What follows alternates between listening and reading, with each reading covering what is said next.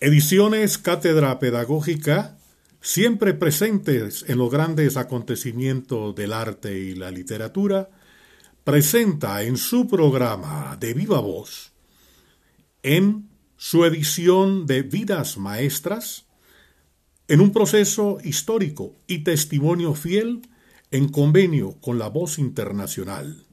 Coordina Jorge Aguilar Miranda. Estamos en estos momentos en la ciudad de Bogotá, República de Colombia, y desde Latinoamérica para el mundo. Contamos en estos momentos, en esta programación especial, con el licenciado, sociólogo, Alberto Julio Alberto Reynoso Valecillo, de nacionalidad salvadoreña. Se ha especializado en el campo de los derechos humanos y la metodología de la violencia. Estuvo vinculado a ACNUR en Costa Rica, a CODECA, Horizontes para la Paz. Trabajó como coordinador de pastoral familiar en la diócesis de Zipaquirá, República de Colombia, departamento de Boyacá.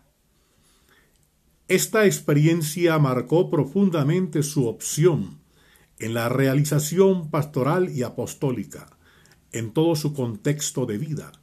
Catedrático de la Facultad de Tecnología de la Universidad San Buenaventura, ha asesorado programas de capacitación e investigación para docentes en distintas regiones del país y en América Central. Actualmente es miembro del equipo de extensión a la comunidad de la Fundación Universitaria Monserrate y, presidente de la Corporación para la Promoción Integral de la Familia, la Escuela y la Sociedad Corpifes.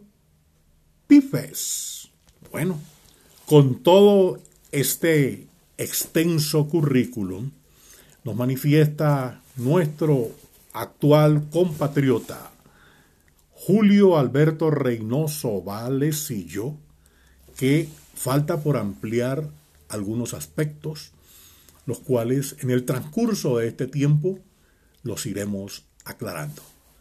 Díganos una cosa, apreciado licenciado, sociólogo, doctor, hay muchas formas de llamar a un profesional, pero la mejor forma es de decirle a usted, ciudadano, sea bienvenido a este programa de Viva Voz. Muchas gracias. Díganos usted eh, cuáles son los motivos que lo condujeron en primera instancia a desarrollar esta actividad de los derechos humanos.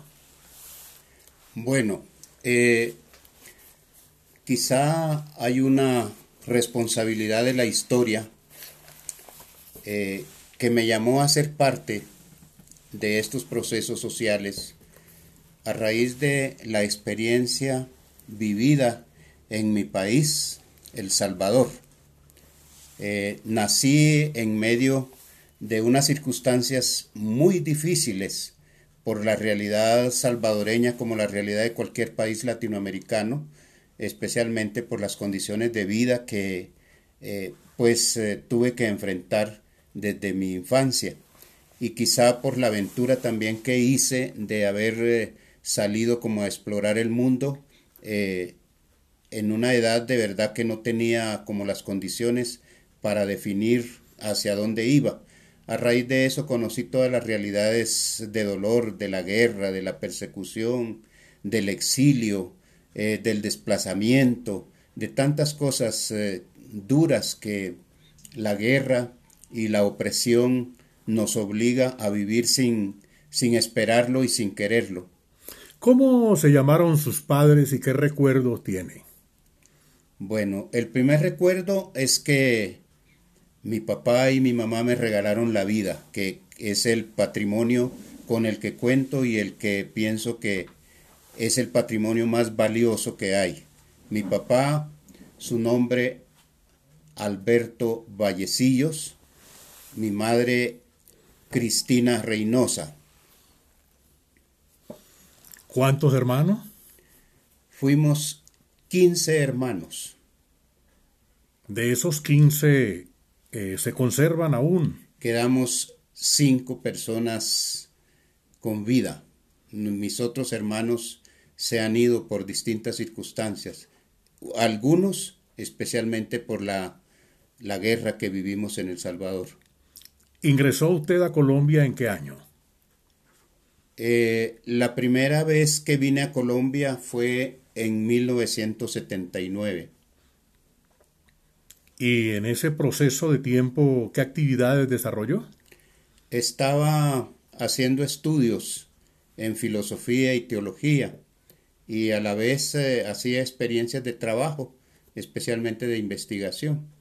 ¿Investigación correspondiente a las actitudes sociológicas de América Latina o en especial de América del Sur? Mm, las eh, investigaciones eran más enfocadas a los temas de derechos humanos porque a partir de la guerra y de la situación que viví, eh, empecé a, a ver la necesidad de conocer ese campo de los derechos humanos y esa fue parte de mi investigación. Posteriormente eh, incursioné en, en, la historia de todos estos personajes como Martín Luther King, como Mahatma Gandhi, eh, Danilo Dolci, César Chávez, que eran los personajes eh, como parámetro o bandera para continuar mi vida con una perspectiva no violencia, porque lo que había vivido precisamente era como las experiencias más violentas que no se pueden concebir. Es muy dura la guerra. La guerra es lo más miserable que hay. Más que dura es, es, creo que es la miseria más grande que existe en la humanidad. ¿Se puede suscitar una contraposición entre la guerra y el amor?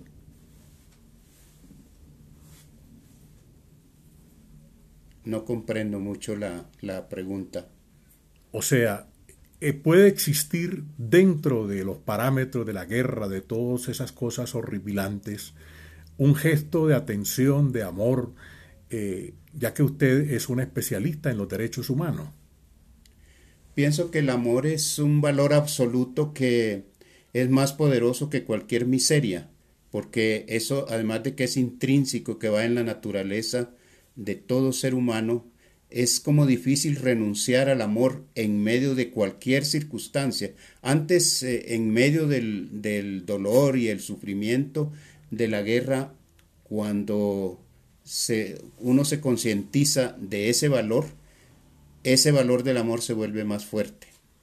Si hay un día después de la guerra y si después de la guerra hay un día, eh, ¿se podría vivir con amor? Sí, se podía vivir, se puede vivir. Perfecto. ¿Cuántos hijos tiene usted que haya eh, procreado con amor? Tengo tres hijos y todos han sido resultado del amor. Perfecto. Esos son los que, en cierta forma, a pesar de que ya son adultos, me amarran más al o a hacer ese arraigo sobre el amor. ¿Qué profesiones tienen estos jóvenes? Bueno, mis hijos eh, eh, todavía tengo uno que está estudiando, estudia eh, ciencias políticas y derecho. Eh, tengo una hija que estudió relaciones internacionales y estudios políticos y el mayor que es profesional en gastronomía. Le gusta la comida como nos gusta a todos. Cosa maravillosa. ¿Qué nombres tienen estos jóvenes? Mis hijos son César David, Laura Catalina y Daniel Esteban. Qué cosa maravillosa. Y actualmente compañera de vida, esposa, soltero, viudo, casado, divorciado. Estoy separado, pero vivo con mis hijos. Cosa. Con dos de los uh, tres hijos, porque el mayor ya está organizado. Cosa maravillosa. Ediciones Cátedra Pedagógica está presentando su programa de viva voz desde Bogotá, República de Colombia. Y estamos en este caso y en estos instantes con Julio Alberto Reynosa Valecillo, de nacionalidad salvadoreña, sociólogo, con múltiples actividades y un especialista en los derechos humanos, Ha participado en actividades con la diócesis de Zipaquirá, también en la Facultad de Teología de la Universidad de San Buenaventura, donde se ha desempeñado como catedrático, y ha brindado asesorías durante mucho tiempo y durante muchos espacios en América Latina. Y en estos momentos se encuentra con nosotros desde Bogotá, desde Latinoamérica, para el mundo. Díganos una cosa, compañero. Usted en todas esas experiencias que ha tenido de asesorías, de encuentros, ¿qué particularidad encuentra dentro de los procesos? Ejemplo, por citar el salvadoreño, el proceso nicaragüense y el actual proceso en Colombia, de la paz. Bueno, eso es una como una pregunta eh, que tiene muchas respuestas, pero por lo menos voy a, responder a como a mi, mi, experiencia propia, porque yo también eh, viví en Nicaragua. Eh, cada país tiene sus propias características, como tiene su propia cultura, sus propios valores, eh, sus propios ancestros y tiene realidades muy similares, pero con, unas, con unos matices totalmente diferentes. Eh, empezando porque si hablamos de, procesos de paz, también tenemos que hablar de los procesos y los orígenes de la guerra. Aunque la guerra es el resultado del egoísmo humano, sin embargo, las, eh, lo que ha generado esos procesos de guerra, por ejemplo en El Salvador, eh, fueron distintos a los de Nicaragua y en Colombia, pues ni se diga, porque Colombia es un país eh, muy matizado culturalmente, es de una diversidad extraordinaria, empezando porque es un país muy grande. Los países centroamericanos son muy pequeños, entonces sus, eh, como su historia, su, la mirada antropológica y sociológica que uno hace es muy concreta. Por, por ejemplo, El Salvador, somos un país muy pequeño y como todos los países de América Latina hemos vivido la opresión, eh, esa esclavitud económica, laboral, educativa, de todos los derechos básicos. Esa es una de las, esa es como la, razón de esa, de esa guerra, que cuando ya las personas eh, o los seres humanos o la población empieza a ver que ya no resiste la opresión, empieza a rebelarse de alguna manera y eso generó la guerra en El Salvador. Eh, distinto a lo de Nicaragua, que era una dinastía una dinastía, una familia que se había mm, heredado el poder desde muchos años y entonces también nace un proceso para contrarrestar ese sistema de opresión que tenía unas características muy crueles también. En Colombia, pues la situación para mí es, es mucho más compleja por su diversidad de culturas. Colombia está distribuida en regiones, en departamentos, y uno va a cada departamento y su cultura, sus eh, eh, realidades, sus situaciones, sus comportamientos son totalmente distintos. Entonces, pero la situación de la, del, de la guerra o de, del sufrimiento de, estos, de este país tiene muchos otros orígenes a pesar de que el, origen principal es, es, precisamente la opresión y la pobreza. Eh, cada país fue haciendo su proceso de paz. Por ejemplo, en Nicaragua el proceso de paz no fue un acuerdo, sino fue el triunfo de la revolución. ganó eh, la guerra eh, el pueblo que se alzó en armas. ya posteriormente, pues las cosas se han ido matizando de otra manera que que no son muy fáciles de concebir. En El Salvador, la paz se planteó a través de unos acuerdos entre las partes en conflicto. Y bueno, en Colombia sabemos que, eh, todos sabemos que ha habido muchas experiencias de paz, no desde ahora. Y sin embargo, todavía se sigue buscando esa paz porque precisamente para mí la paz no es eh, el cese de un conflicto, sino el, eh, como la, la vida en dignidad para todos los ciudadanos del país, que es lo que soñamos. El pueblo salvadoreño tiene el cielo por sombrero, ¿cierto? ¿Cuáles son los límites eh, políticos de El Salvador? Bueno, estamos ahí, eh, estamos, El Salvador está, como es un país pequeñito, estamos ahí eh, pegaditos a Guatemala, a Honduras, a Nicaragua y sobre el mar Pacífico. Nosotros no tenemos mar Atlántico, estamos sobre el mar Pacífico. Por el, em, por el occidente estamos ahí pegaditos a Guatemala, es un país hermano ahí donde tenemos muy buena relación, los ciudadanos, los gobiernos, siempre ha habido una experiencia muy bonita. Con Honduras estamos eh, al norte y por eh, con Nicaragua tenemos un pedacito de frontera ahí por el Golfo de Fonseca y de ahí ya nos eh, ubicamos sobre el mar Pacífico, que es ese, ese es como la frontera más eh, extensa que tenemos, porque el, mar Pacífico circula El Salvador por toda la zona sur.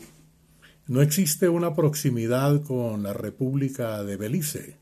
No, no, no, no. Para nosotros ir a Belice cruzamos Guatemala, porque eh, Belice está al, con la otra frontera al pie de México y al occidente de Guatemala. Qué cosa tan maravillosa. ¿Qué actividades desempeñas actualmente eh, y nos manifiestas que tienes algunos textos escritos de carácter pedagógico, didáctico y de conductas humanas? ¿Como cuáles libros son esos? Bueno, en este momento tengo dos eh, proyectos.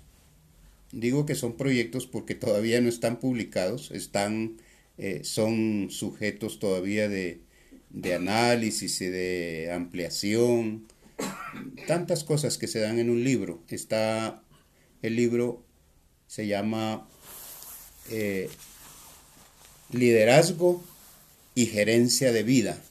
Es un, un libro que he soñado publicar porque tiene que ver con eh, mi propio liderazgo, con el liderazgo de cada uno, porque nosotros Casi siempre cuando se habla de liderazgo se piensa en empresa, se piensa en grupo, se piensa en asociación, se piensa, eh, se piensa hacia afuera. El liderazgo a veces se enfoca hacia afuera. Eh, el principal liderazgo que debemos desarrollar es el liderazgo que hay en nuestra propia vida y a partir de ahí podemos ejercer un liderazgo eh, efectivo hacia afuera. Ese es como un recorrido de nuestra propia historia, de nuestra propia vida y un recorrido interior profundo que, que hago a través de ese libro que está por publicarse. Es así como una situación biográfica es un acto de contrición o una reflexión interna de todas las actividades desarrolladas es una reflexión interna de las actividades desarrolladas y de la proyección de la vida y de todas las fuerzas que nosotros tenemos y las facultades que tenemos que no las hemos explorado. La mayoría de personas no exploramos todo el potencial que hay en nuestro ser, eh, no solamente en nuestro ser interior, sino también en nuestra propia imagen y en nuestra historia. Los sociólogos están siempre destinados a la interpretación de los acontecimientos sociales del, del mundo, del universo. Pero ¿existe algo otra conducta?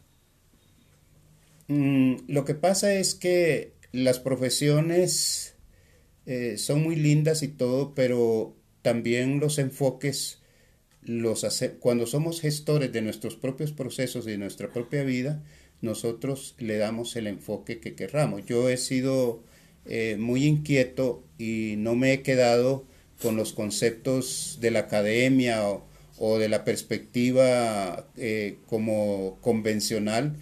He abierto el panorama, yo he hecho procesos eh, para cuestiones de tipo terapéutico, he hecho procesos para todo lo que tiene que ver con la pedagogía, porque la, me encanta la pedagogía. Y le he dado otro enfoque. casi siempre cuando se habla de sociología se habla eso de la interpretación de los acontecimientos, de las investigaciones, pero yo creo que la profesión es solamente como una, una banderita que uno tiene ahí donde puede poner muchas otras banderas de distintos colores para matizar la vida y matizar la profesión y poder generar un servicio más que quedarse en los análisis, en las investigaciones.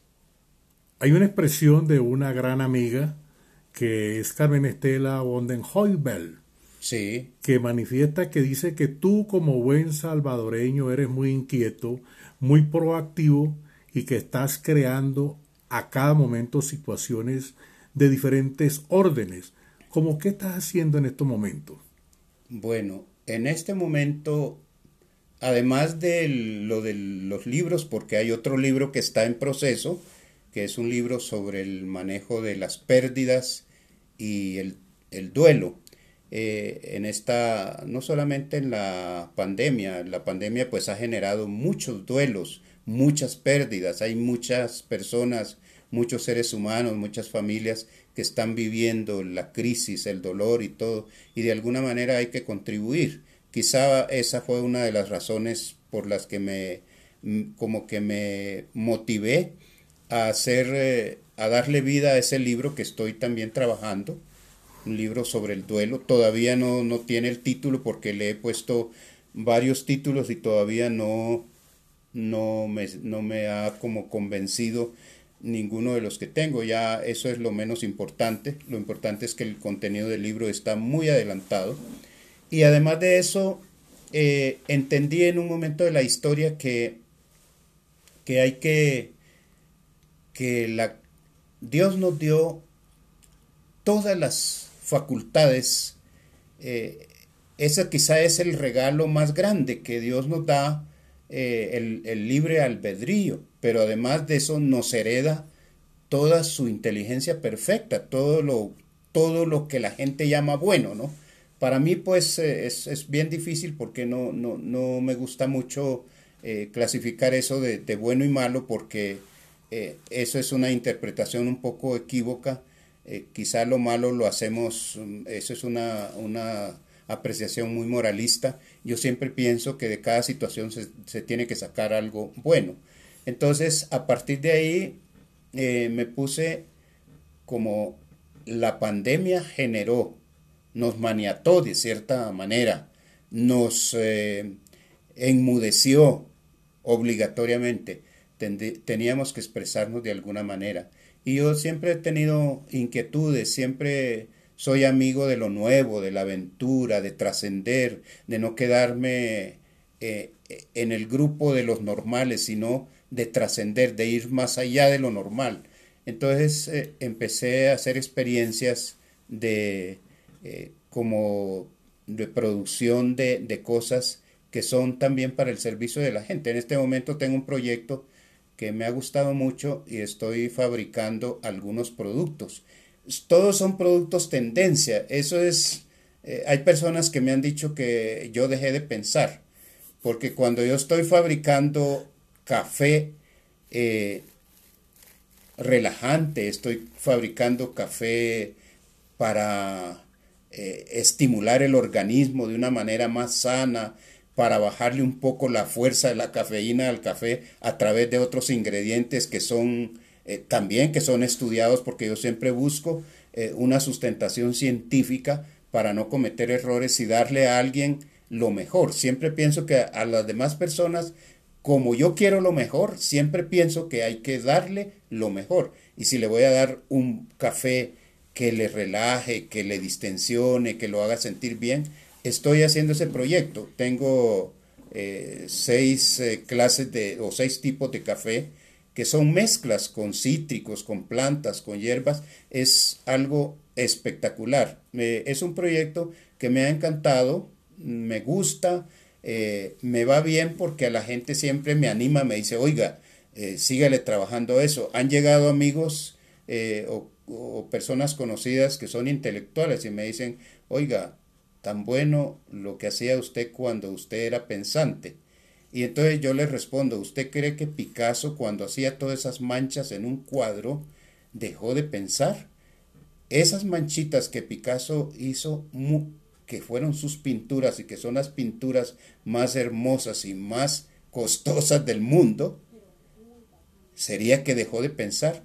Lo que pasa, yo siempre pienso que nosotros pensamos de una manera convencional y tenemos un pensamiento lógico y pensamos que el pensamiento solo es de los que escriben, de los que eh, viven pues en una cantidad de conceptos o enfrascados en la verticalidad.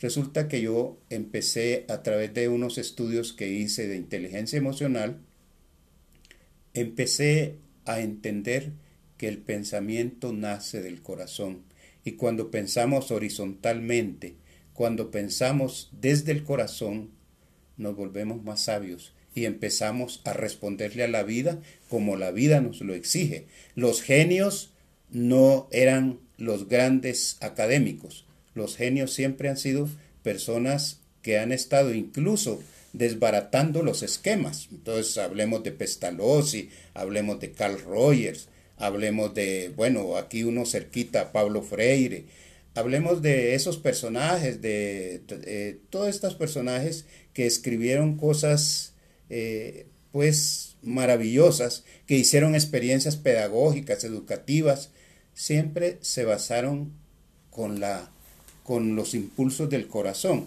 Aprendí que eh, los neurotransmisores son pasados por una sustancia que recorre en las paredes de los intestinos y que esa es la que le da, que ese impulso viene desde el corazón y esa es la que llega a los lóbulos del cerebro y elabora las neuronas a través de los neurotransmisores.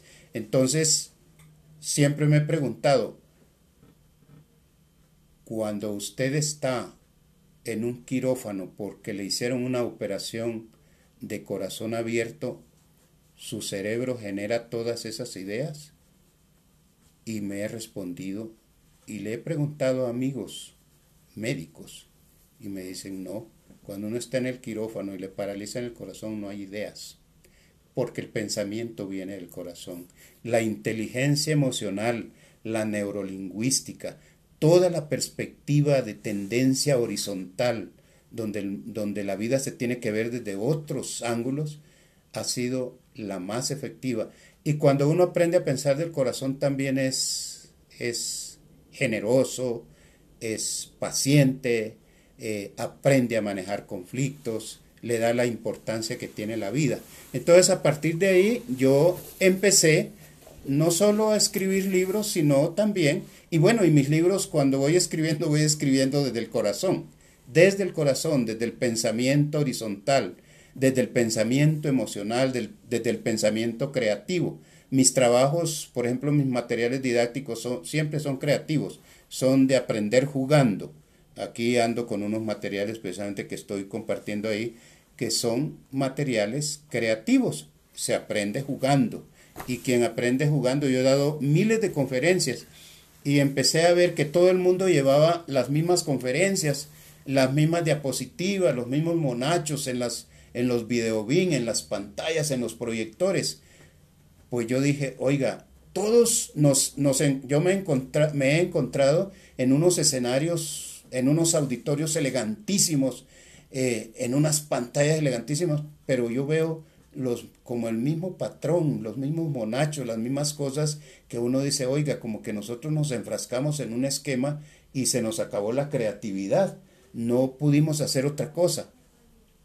Pues empecé a ver, yo he trabajado en las zonas de conflicto de Colombia y hice un material, por ejemplo, que se llama Zooconflictos. Zooconflictos con Z, es de, zoológico, de animales. Y resulta que el, juego eh, ahí la resolución de conflictos donde ese material se puede trabajar de distintas maneras. Y entonces las personas empiezan a pasar los animalitos, a ver las actitudes que asumimos ante los conflictos y todo, primero yo descansé de seguir eh, como el disco rayado, con unas conferencias que por más creativo que sea uno, descansé de eso, la gente se empezó a entusiasmar, puedo tener a las personas, a los grupos profesionales, eh, campesinos, todas las, todos los niveles culturales y educativos, los puedo tener horas y horas porque están jugando. ¿Quién se cansa de jugar? Nadie. Entonces, a partir de ahí, fue que empecé a ver que debía manejar otros mecanismos, que debía manejar una pedagogía diferente, que debía eh, como replantear la vida para dejar como algo, eh, cuando se habla de dejar huella, no es solo de dejar huella. Perdóneme la expresión que voy a usar. Todos los animales dejan huella. Si hay un burro que va por una calle, deja huella. Si hay un caballo, deja huella. Si hay un perro que mordió a alguien, deja huella. Las culebras dejan huella cuando hay barro. pero es que no es solo dejar huella. Es que esa huella marque y genere cambios. Las huellas tienen que generar cambios, si no solo son huellas. Entonces yo, yo digo, no, hay que generar cambios. Y los personajes que he seguido, por ejemplo, Mahatma Gandhi. Mahatma Gandhi era un hombre muy poco atractivo, feo además, flaco, gafufo y todo. Pero la huella de ese señor es insuperable, porque transformó eh, un mundo, no solo el país donde él logró convencer más de la mitad del ejército eh, británico a la cultura de la no violencia, sino que dejó un legado de, eh, yo me pongo a ver la historia de Danilo Dolci en la, allá frente a las mafias de, de Sicilia, un pueblo de, de Italia, que se fue a hacer un ayuno de 40 días y porque la mafia no dejaba bajar el agua a las viviendas de los pobres y la gente se moría de sed, no tenía con qué cocinar, no tenía el líquido ese vital que es derecho de todos. Y la mafia retenía eso y las autoridades no hacían nada y Danilo Dolci se fue a hacer la huelga de hambre. Él la llamaba ayuno, pero era una huelga de hambre, que así la conocemos eh, más en América Latina. Y ver a ese hombre solo haciendo una huelga de hambre frente a una, una mafia impenetrable. Y dice que a los tres días había como 40 personas más con él. A los 15 días había más de 100 personas. Y así se fue multiplicando y se fue llenando de personas. Y fue tanta la fuerza de ese hombre que logró que se derrumbara el poderío de la mafia y tuvieran agua. Los pobres. Eh, ver uno la historia de Martín Luther King. Fueron muchísimas las normas que estaban establecidas de la segregación y de la discriminación en América del Norte. Y ver ese hombre eh, que era un pastor ahí, que daba sus discursos, pero era tanto el poder interior, tanto el poder de, convencido de que Dios lo había puesto para que realizara una misión, pero que no fuera una misión mediocre, sino que transformara. Y logró que se derogaran muchas de las normas de la segregación y de la discriminación eh, por las negritudes. Y eso a mí me marcó. Y pues es que no, de discursos, de ideas, estamos inundados. El mundo está lleno de libros de muchas cosas, está lleno de literatura, está lleno de ideas, de planteamientos, de debates. Uno escucha en los medios todos los días debates, expresiones, eh, discusiones, eh, recomendaciones, decretos. Eh, yo admiro, por ejemplo, la, la normatividad colombiana. Es uno de los países que más normas tiene. A nivel de derecho es una riqueza, es un país admirado por fuera, pero veo quiero tanto este país, pero veo las mismas miserias que tienen todos los otros países que no tienen tanta norma. Entonces digo, realmente eso es lo que necesitamos, ¿no? Necesitamos eso, por ejemplo, en el libro de liderazgo lo planteo yo. Necesitamos eh, como, no que alguien nos empodere, porque nadie nos empodera. Nosotros nacemos con una poderosidad. Entonces, ¿qué hay que hacer? Como sacudir a nuestros hermanos, a nuestros amigos, a nuestros compatriotas, eh, a, todas las personas que podamos sacudirlas para que despierten y recuperen su poderosidad. Y recuperando su poderosidad se van a empoderar frente a lo que les corresponde en la vida. De eso se trabaja en, en, todo este material que yo estoy desarrollando. Y lo del emprendimiento, pues lo hago porque es una manera terapéutica de darle sentido a la vida y de demostrarle a los demás también y demostrarme a mí mismo que el hecho de que las personas sean intelectuales no quiere decir que ese es el esquema de vida y es el único camino, no, que los intelectuales también podemos hacer diez mil cosas. Yo hago muchas cosas, yo cocino, yo siembro matas, en mi casa tengo un jardín, eh, siembro de todo, hago eh, bueno, visito amigos, eh, doy conferencias, hago conferencias virtuales. Eh, me metí un poco al mundo de los aceites esenciales que me fascinan porque eso es algo, no, solamente porque sea una tendencia, sino porque es una necesidad, es algo sano, es algo maravilloso. trabajo todo lo de los, esta perspectiva cosmética que me encanta el, jabón cosmético y todo. bueno, a raíz de eso han venido personas eh, pensantes, entre comillas, que me dicen, cuando usted era pensante, y les digo, sí, yo dejé de ser pensante, pero como que el pensamiento era el que me impedía hacer cosas maravillosas como las que hago hoy. Entonces, para mí eso se llama pensamiento creativo. Bueno, muchas gracias. Este, el sociólogo Julio Alberto Reynosa Valecillo nos ha hecho una exposición bastante amplia, importante, detallada, e incluso nos atrevemos a decirle acerca de su libro, que aún no tiene título, eh, lo percibíamos dentro de su exposición y lo vemos como duelo, crisis y pandemia. Esto no es el título, sino que es una sugerencia muy humilde de nuestra parte. Y eh, bueno, vemos que también está trabajando sobre muchas cosas, muchos aspectos importantes de valor y que se está, por lo menos, está reconociéndolo y diciéndole abiertamente al mundo que no está preocupado por los bienes materiales que son tan temporales en este mundo y que no es que haya dejado de pensar, sino que continúa en el pensamiento. Vamos a pedirle a nuestro sociólogo invitado al programa de Viva Voz eh, unas breves palabras, no de despedida porque no nos vamos a despedir, pero vamos a decirle antes a ustedes de que este programa de Viva Voz se transmite gracias a Ediciones Cátedra Pedagógica y que nuestra página web es www.edicionescatedrapedagógica.com. Allí podrán ustedes ponerse en contacto con nosotros y este magnífico proyecto que tiene por nombre Vidas Maestras, donde se va a hacer una importantísima edición de docentes no solamente colombianos, latinoamericanos, sino universales.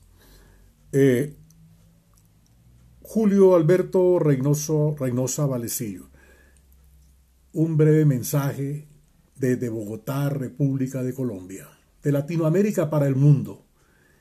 ¿Qué considera usted que se debe de hacer para lograr la paz? Esa es la pregunta más difícil que yo he escuchado en mi vida. Por una sencilla razón. Eh, nosotros estamos, eh, quizá no hemos podido superar el egoísmo humano. Eso es muy humano, por eso es difícil superarlo. Hay que trascender para entender lo que nos merecemos, porque la paz no es una necesidad, sino es algo que nos merecemos y es intrínseco a los seres humanos, eso viene con nosotros. Desafortunadamente eh, por los intereses mezquinos de algunos personajes, eh, hemos perdido el horizonte. Eh, para conseguir la paz se necesitan muchas cosas. Eso dice una canción incluso. Pero yo diría simplemente que la paz no es el cese de unos conflictos, de ninguna índole, ni conflicto armado, ni conflictos entre personas, ni conflictos familiares, porque mientras estemos vivos, el conflicto es inherente al ser humano y siempre estará ahí. La paz, eh, si la vemos en la perspectiva de los países, eh, por ejemplo, pensemos en la paz de Colombia, que es del país que estamos, donde estamos. Se necesita sencillamente que todos los seres humanos en Colombia vivamos con dignidad. ¿Y qué quiere decir vivir con dignidad? Que tengamos lo básico, lo necesario, lo que nos merecemos para vivir como seres humanos. Eso es suficiente para conseguir la paz. Ni siquiera es necesario eh, claro, una de las cosas más maravillosas sería una distribución adecuada de los bienes, porque los bienes, eh, la creación nos los da a todos, es un derecho de todos. Pero como eso es casi imposible por el egoísmo humano que está tan arraigado, eh, cuando quienes lideran los procesos económicos, sociales, políticos, religiosos, eh, etcétera, hagan una distribución donde las personas podamos vivir con dignidad, tengamos los elementos básicos como vivienda, salud, salud y vivienda adecuada. No es vivir en cualquier rancho, es vivir en una casa con dignidad, es tener una salud con dignidad, es tener los servicios básicos, es tener una canasta familiar básica. Y cuando se hace eso, no hay necesidad de que nadie robe, ni de que nadie ande haciendo daño. Entonces vamos a vivir con dignidad y se conseguirá la paz. Y lo otro, que se distribuya también las oportunidades, los jóvenes que puedan, que tengan ese derecho mínimo. Es que es un derecho mínimo, el derecho a estudiar y no tener que vivir los jóvenes empeñados para toda la vida por un crédito para poder sacar una carrera que también a veces no les sirve para nada porque terminan haciendo otra cosa, que se enfoque también todo eso, que haya una educación de calidad y que sea adecuada a lo que verdaderamente sentimos, porque es que a veces se nos llena la cabeza de títulos, pero estamos desenfocados y andamos haciendo otras cosas que no son las que realmente sentimos. De viva voz es realización de ediciones Cátedra Pedagógica, en cooperación con la Voz Internacional. Estamos muy agradecidos con el sociólogo Julio Alberto Reynosa Valecillos en este importantísimo evento donde hemos escuchado una gran cantidad de reflexiones valiosas, importantes y dignas de tener en cuenta. El programa de Viva Voz lo condujo Jorge Aguilar Miranda, bajo la dirección de general de Olegario Ordóñez Díaz y la dirección comercial de Patricia Rodríguez Álvarez. Que tengan ustedes felices días, felices noches y felices tardes. Muchas gracias.